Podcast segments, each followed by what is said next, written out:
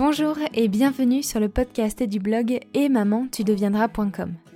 Ici, on s'informe, on donne du sens et on s'exprime sur différents sujets autour de la maternité. J'espère qu'au travers des différents épisodes, vous trouverez des ressources et des informations qui vous mettront sur le chemin d'une maternité heureuse et confiante. Je suis Julia, maman d'une petite Charlie depuis juin 2018 et je suis passionnée par la maternité. Pour ce 26e épisode, j'ai eu le plaisir d'accueillir Nathalie Lancelin-Huin à mon micro, psychologue spécialisée en périnatalité. J'ai rencontré Nathalie lorsque je travaillais encore en librairie.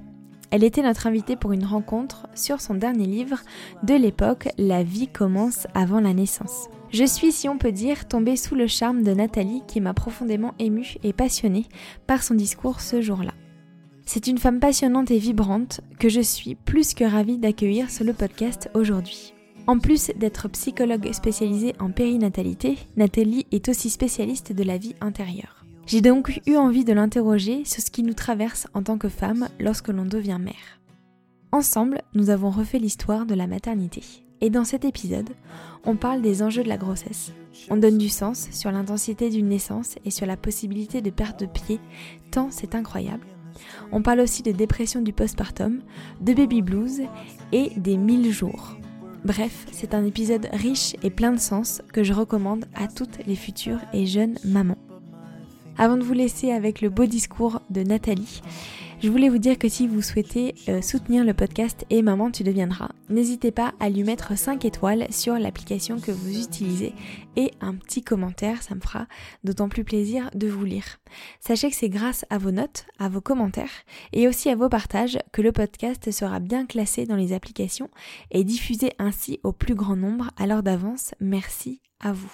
Place à l'épisode, je vous souhaite une très bonne écoute. Bonjour Nathalie. Bonjour Julien. Merci d'être avec moi cet après-midi. Avec plaisir. Je suis ravie de vous accueillir. Euh, ensemble, on va essayer de comprendre ce qui se joue euh, à la naissance d'un bébé, de euh, comprendre un peu les transformations physiques et psychologiques de la nouvelle maman.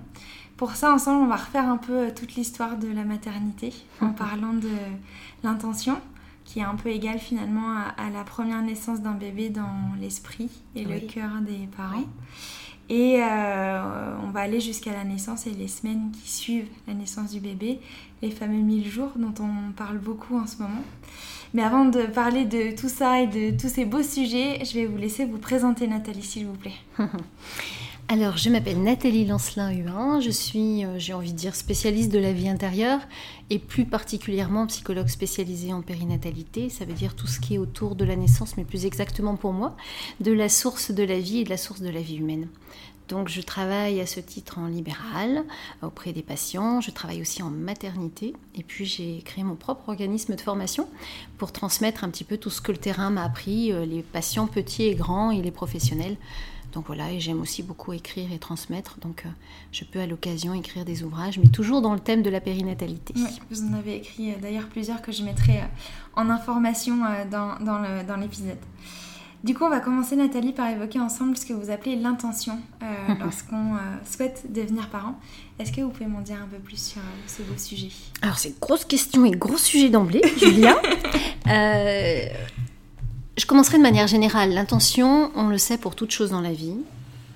Tout commence à l'intention. Quand, quand une situation est partie de biais, quand on regarde la finalité de quelque chose qui est arrivé, et qu'on redéroule en rembobinant depuis le début et qu'on remonte à l'intention, on s'aperçoit très souvent que l'intention n'était pas suffisamment précise et claire, pas suffisamment consciente. Donc la question de l'intention, c'est quelque chose de juste énorme euh, dans la vie intérieure euh, des humains. Mmh. Et donc pour la question de devenir parent, plus que d'avoir un enfant, la question de l'intention, elle est devenue primordiale aujourd'hui. Mmh. Historiquement, c'est une question qui ne se posait pas, pas parce que les gens étaient moins intelligents, mais parce que la conscience à l'endroit euh, de la parentalité et des enfants n'était pas la même. Mm. Donc ça a évolué en même temps qu'évolue l'humanité, j'ai envie de dire, et notre conscience. Donc l'intention, ça commence là. On peut prendre une image en se disant, mais la maison, quand on a un projet de maison, ça commence où? Est-ce que c'est quand on la rêve? Est-ce que c'est quand on la parle? Est-ce qu'on sait Est-ce que c'est pardon quand on la dessine?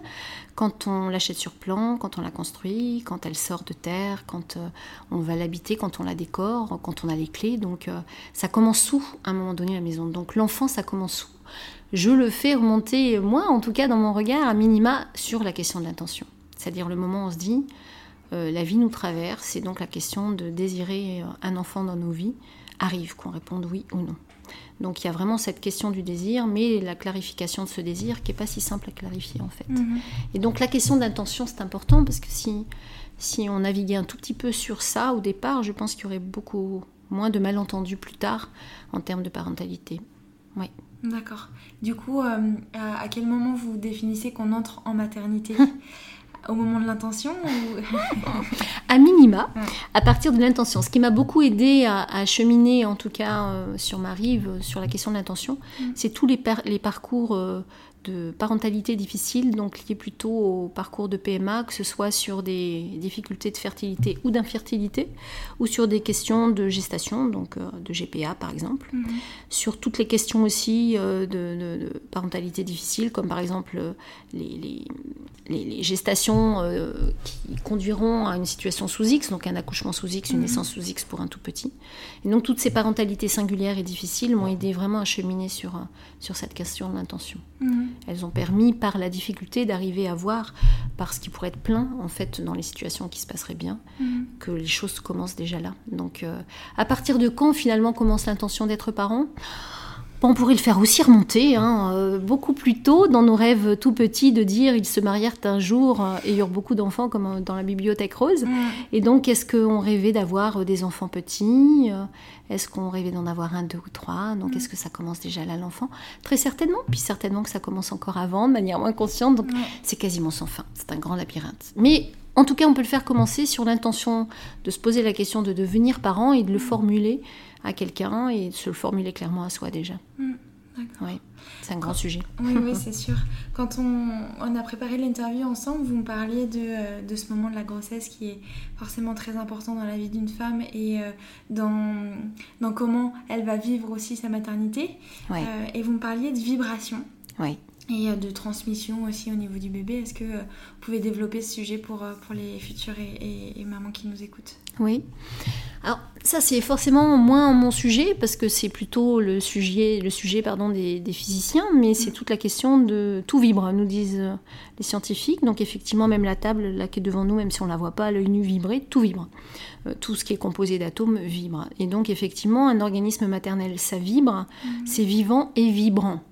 Euh, et donc j'aime vraiment cette image qui je crois est beaucoup plus parlante que toutes les théories, c'est de dire que euh, une mère, un univers maternel est avant tout une caisse de résonance. Dans ce qu'elle vit, ce qu'elle traverse, euh, le bébé va en avoir des échos. Après, euh, lui est un individu à part entière, un être à part entière. Donc, qu'est-ce qu'il va en vivre? Qu'est-ce qu'il va en retenir? Qu'est-ce qu'il va en prendre? De mm. quoi il va se préserver? Euh, ça, c'est une grande question à laquelle on ne peut pas répondre. Mais on peut au moins se poser la question. Donc effectivement, la question des vibrations, c'est les vibrations, euh, somme toute, très physiques. Hein. Si mhm. vous allez le week-end prochain et que vous êtes enceinte de 6 mois euh, dans le sud de la France en prenant le train, bah, votre corps va vibrer parce que les rails d'un train vont faire vibrer forcément votre organisme.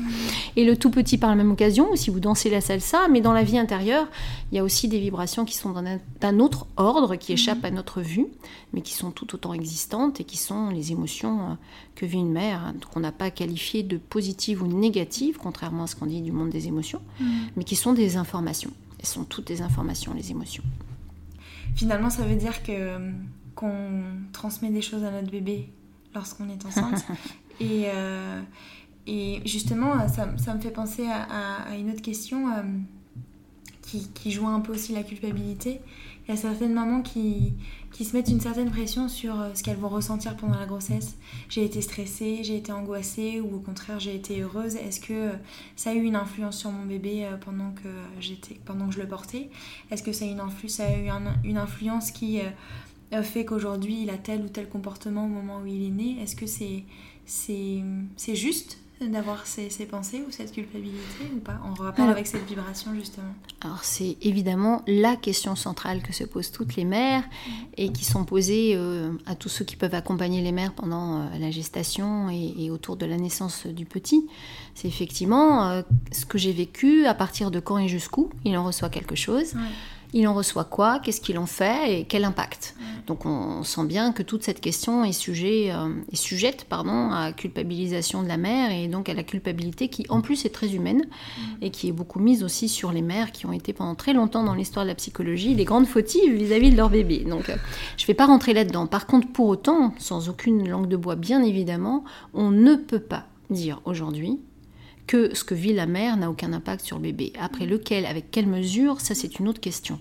Finalement, ce qui est peut-être important, c'est de regarder euh, cette question de ce que vit le bébé avec un autre regard et un autre axe. L'axe que je proposerais, c'est plutôt de se dire que c'est comme dans toute chose pour le vivant, c'est une question de seuil. À partir de quand C'est ce que je formulais juste avant. À partir de quand Donc il y a comme, euh, comment dire, dans l'homéostasie générale de notre corps, comme dans l'homéostasie euh, que gère notre grand ordinateur central qui est le cerveau, il y a quelque chose qui veille à un moment donné à ce que ce soit suffisamment en équilibre. Donc il y a quelque chose qui est dans une zone médiane.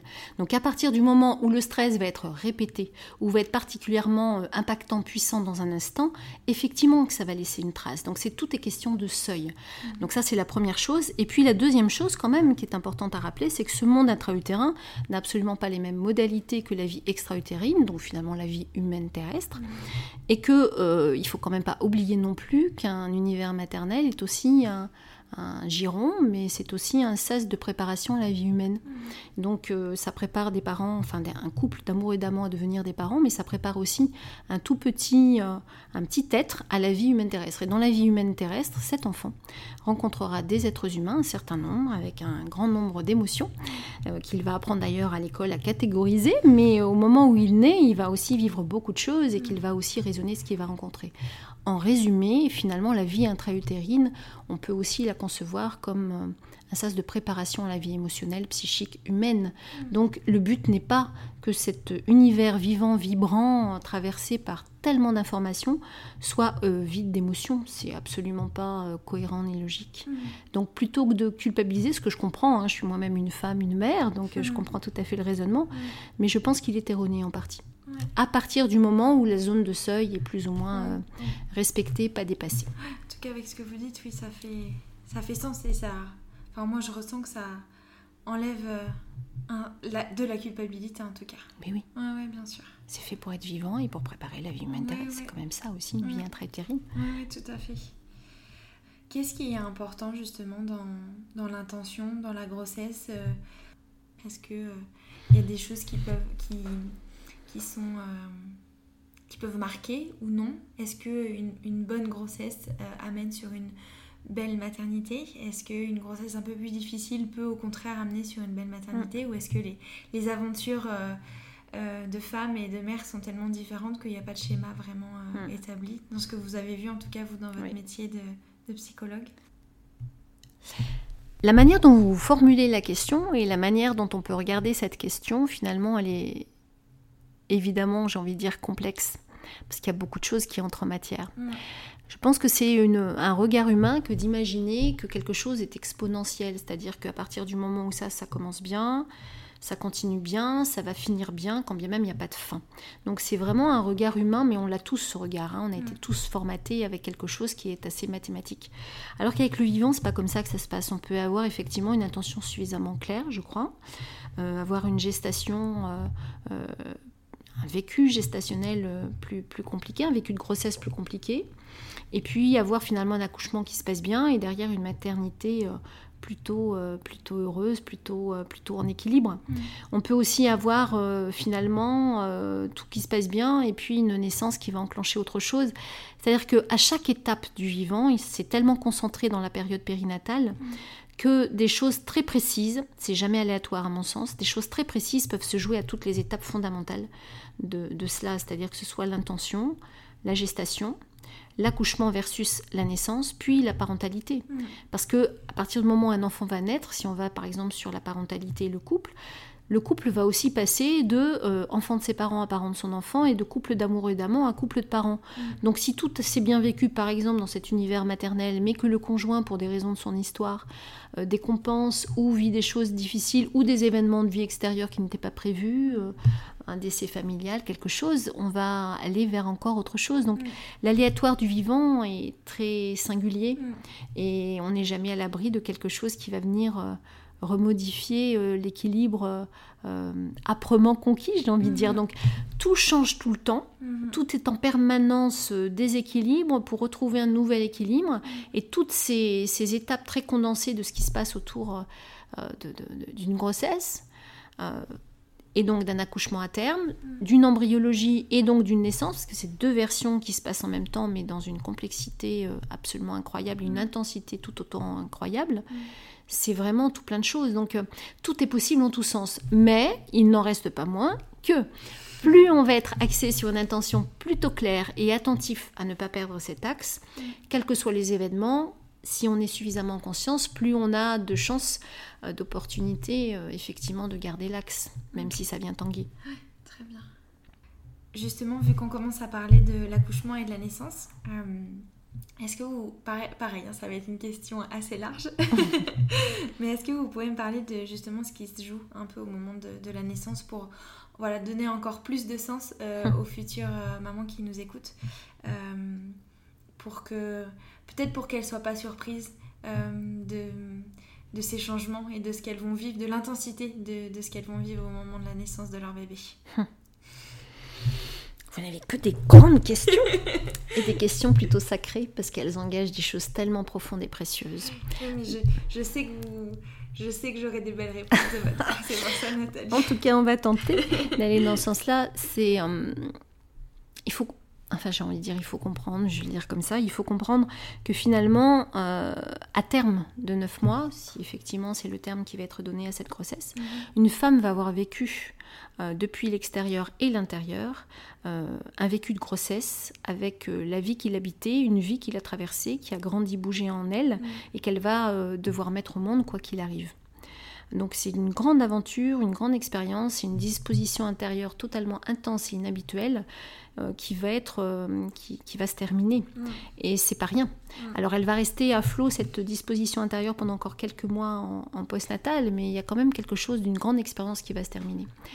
Tandis que le tout petit, lui, va vivre une grande odyssée euh, embryologique où il va refaire finalement ce que nous disent les scientifiques, euh, toute l'histoire de l'univers et en tout cas des 4,5 milliards d'années qui va se repasser dans sa vie physique mais aussi dans sa vie intérieure.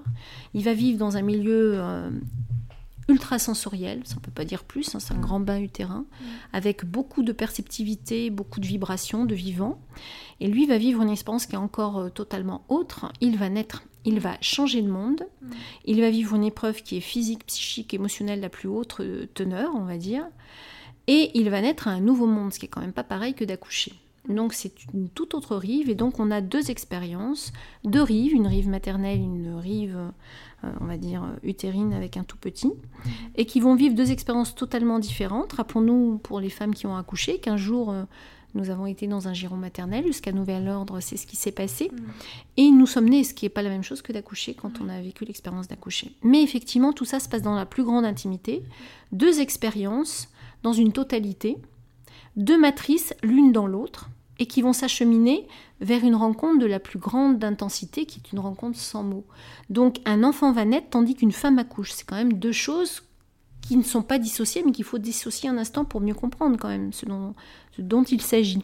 Et tout ça va se passer avec une relative, euh, fonction des femmes, des situations, une relative douleur qui est là pour dicter une direction, parce que le petit, lui, n'aura pas de péridurale. Donc quand je dis ça, je ne suis pas en faveur ou en défaveur. Je dis juste que la douleur, à un moment donné, vient indiquer quelque chose de l'ordre d'un rythme et d'un processus. Et donc pour une rencontre, à une, une altitude absolument incroyable qu'on retrouve rarement.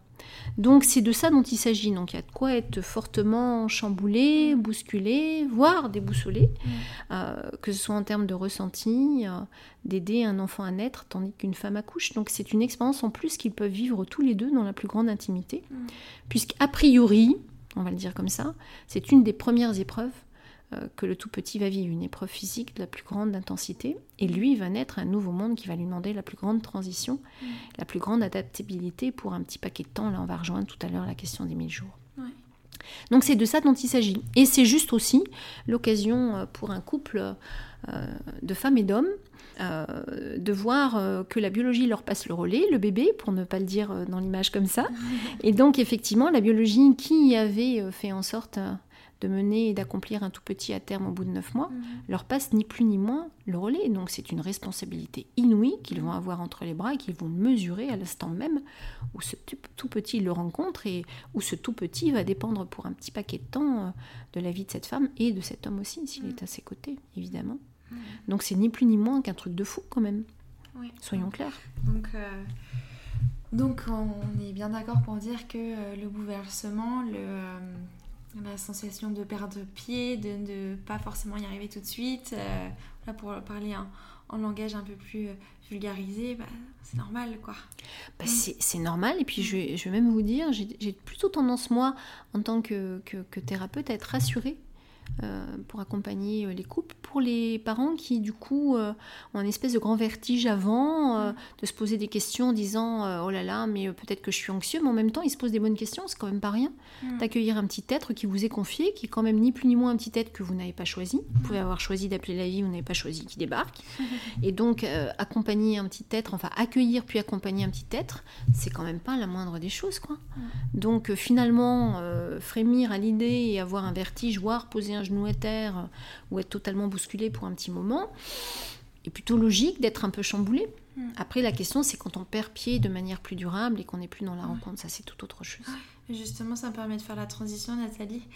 Je voulais profiter de notre échange pour faire euh, euh, une différence justement et donner du sens entre le baby blues et la dépression du postpartum. Est-ce que vous pouvez nous expliquer la différence entre les deux? Alors, par rapport à votre question, je crois que personne n'a le monopole de la définition, ça dépend le regard qu'on a, qu'on porte sur ces questions-là. Donc, je vais vous livrer un regard qui est le mien. Euh, si on regarde ce qu'on appelle le baby blues, on est dans cette période très singulière qui est le postnatal immédiat, où une femme a vécu le marathon de 9 mois d'une grossesse, elle a vécu une épreuve absolument incroyable, peut-être magnifiquement intense, mais en tout cas extrêmement sollicitante, qui s'appelle un accouchement. Euh, et ça fait neuf mois qu'elle est dans cette disposition intérieure, avec, dans la plus grande intimité avec son tout petit, et maintenant il est dehors. Donc on est dans une première grande séparation. Le giron est vide.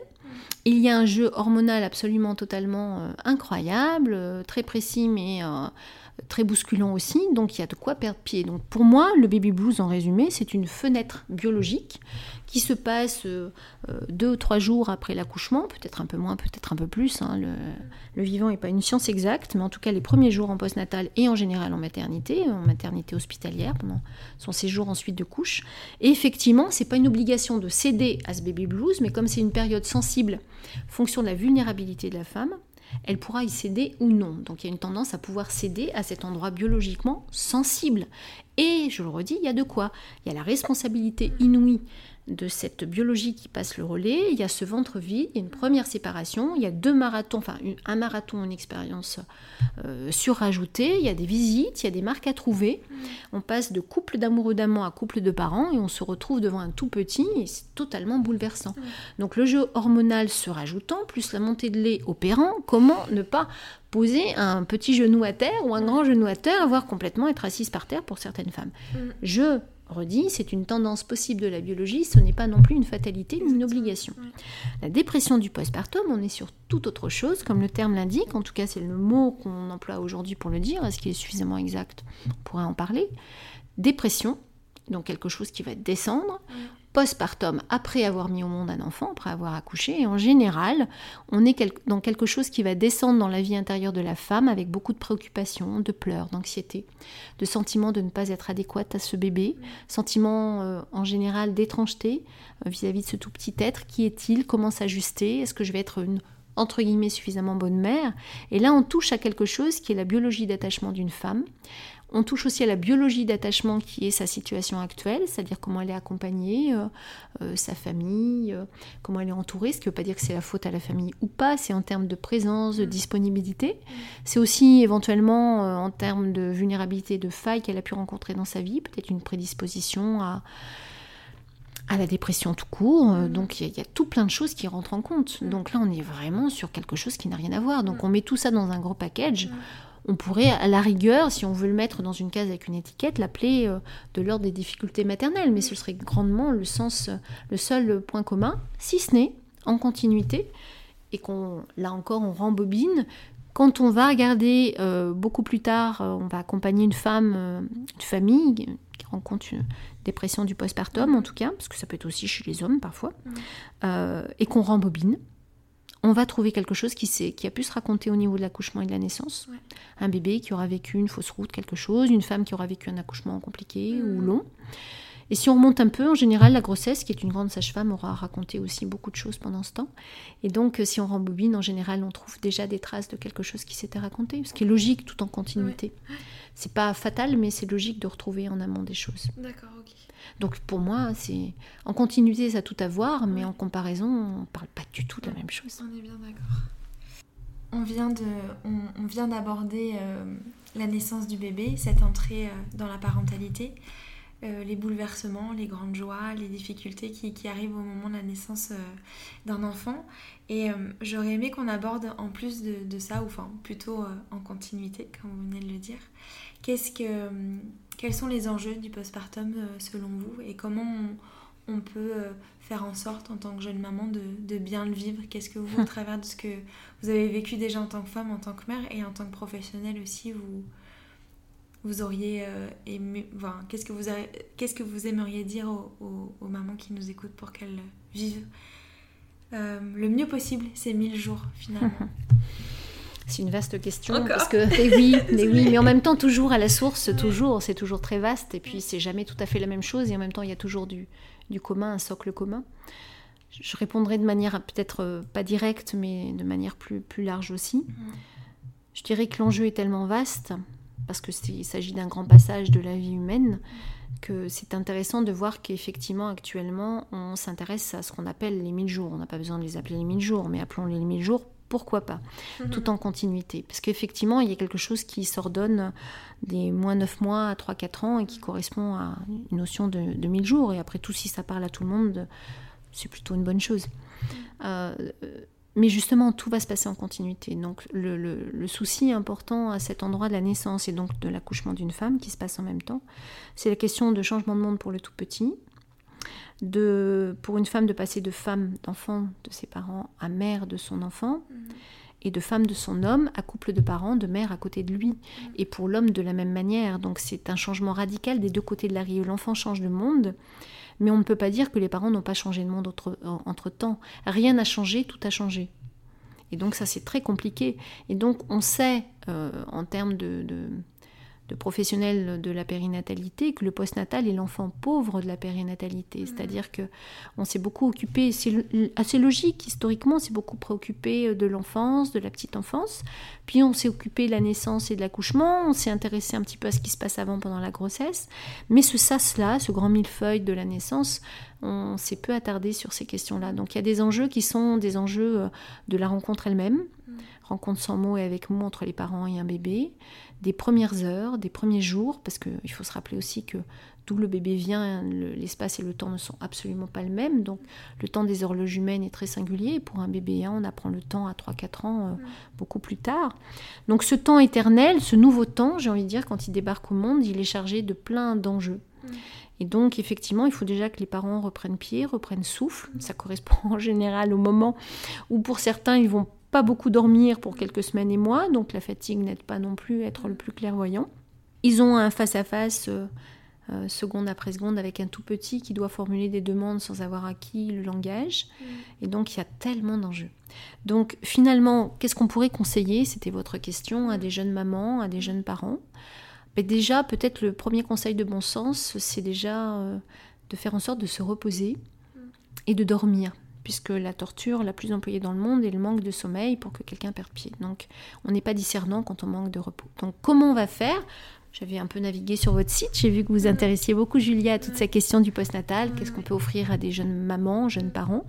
Bah, Effectivement, des services, euh, des soulagements, euh, leur demander de quoi ils ont besoin, parce que peut-être pas besoin d'un quatrième pyjama ou d'un douzième, mais peut-être ben voilà, de plats à à domicile. Donc être attentif à ce sas pour retrouver un nouvel équilibre. Hein. C'est un peu comme un mobile qui était en équilibre. On a rajouté un, un petit un petit quelque chose à ce mobile, un petit enfant, puis c'est pas la plus petite pièce du mobile.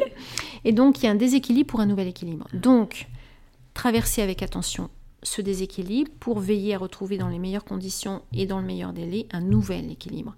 Donc mettre tout ce qui est très concrètement et très basiquement, c'est une psychologue qui dit ça, très basiquement, le concret, la matière, le repos. Ça c'est le premier conseil euh, euh, incontournable, j'ai envie de dire. Et puis le deuxième, c'est euh, de sentir sa vulnérabilité. Elle est humaine, elle est normale, donc il faut lui laisser le temps de s'exprimer, de trouver de nouveaux appuis à cette vulnérabilité. Par contre, si elle dure, le bon sens est demander de l'aide.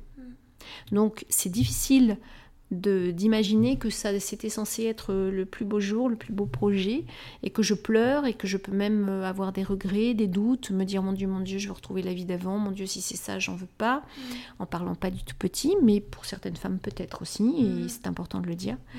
Et auquel cas, si on est vraiment dans une difficulté importante, ne pas trop attendre si ça dure, laisser un temps d'adaptation aussi, pas que pour le petit, mais aussi euh, au couple, à la femme, à l'homme au petit, surtout pour la femme qui l'a vécu dans la chair, hein, toutes ces expériences de neuf mois et d'accouchement, mhm. peut-être cet allaitement surajouté. Donc veillez à ce sommeil, à ce repos, veillez à être attentif à ne pas être trop dans le déséquilibre, trop durable. Et si ça dure et que c'est trop déséquilibré, demandez de l'aide à sa sage-femme, à son généraliste, à sa mère, à sa belle-mère, si elles ne sont pas disponibles et présentes, déjà en parler à son homme. Si Si c'est pas possible, à la PMI, retourner à la maternité, il faut trouver moyen de le dire. Il y a des sites, on parlait juste avant, vous et moi, de cette association qui s'appelle Maman Blues, mais il y a aussi des blogs, euh, tout comme le vôtre, qui proposent par exemple un pack. Je sais qu'il y a des choses qui peuvent exister pour donner des coups de main, donc savoir demander de l'aide qui est une grande qualité humaine, c'est savoir demander de l'aide quand on en a besoin. Et à cet endroit-là, c'est quand même pas c'est quand même pas anodin d'avoir à demander possiblement de l'aide, c'est quand même pas un petit truc. C'est cohérent, mais c'est important. Si elles écoutent et si vous êtes en difficulté, c'est fondamental de demander de l'aide. Ça, c'est vraiment la plus grande chose. Ça, c'est d'un point de vue concret sur la version des parents. Et puis, je dirais dans la version du tout petit, pas si petit finalement, euh, en tout cas dans sa vie intérieure, c'est vraiment d'avoir la conscience justement de qui il est, du monde d'où il vient et de ne pas le mettre trop en rupture parce que la question sur les deux rives, c'est la question de la rupture à l'occasion du grand passage.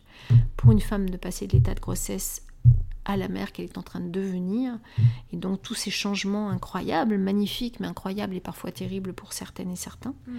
Et puis de l'autre côté de la rive, c'est un changement de monde pour un tout petit. Mm. Donc si on a, si on a conscience qu'il vient de changer le monde, mm. qu'on a un peu conscience du monde d'où il vient, d'où l'intérêt de s'intéresser à la vie intra-utérine, et qu'on lui apprend euh, le nouveau langage du monde dans lequel il débarque et qu'on prend soin de garder l'ancien langage du monde d'où il vient, on a quand même toutes les chances de préparer euh, des bons euh, mille premiers jours, j'ai envie de dire. Dans l'idée, en tout cas, l'état d'esprit, c'est plutôt justement un état d'esprit que de vouloir mettre en place mille choses. C'est être dans un état d'esprit et un état de conscience. Pour moi, c'est vraiment ça. Parfait. Est-ce que vous vouliez rajouter quelque chose, Nathalie ou euh, oh, Je crois que c'est déjà beaucoup d'informations. C'est hein. bien, on est bien. Mais écoutez, je vous remercie beaucoup euh, pour cette interview euh, riche et qui me plaît déjà beaucoup. Au revoir Julia, et puis merci d'avoir eu ces questions avec autant de passion parce que on peut pas répondre avec autant d'intensité si les questions ne sont pas plates et sont habitées, ne sont pas habitées justement. Donc merci en tout cas de ce partage vraiment. Merci beaucoup. Voilà, c'est la fin de cet épisode. Je remercie encore chaleureusement Nathalie d'être venue à ma rencontre pour ce bel épisode que je suis ravie de compter parmi euh, ceux du podcast. J'espère qu'il vous aura plu. Euh, si vous pensez qu'il peut être utile à d'autres mamans, n'hésitez pas à le partager sur vos réseaux sociaux. Je suis certaine qu'il en aidera plusieurs. Si vous voulez profiter encore des beaux discours de Nathalie, je vous recommande vivement la lecture de ses livres que je vous ai mis en lien en barre d'infos de l'épisode. Je vous dis à mercredi prochain pour un nouvel épisode. D'ici là, prenez soin de vous. Salut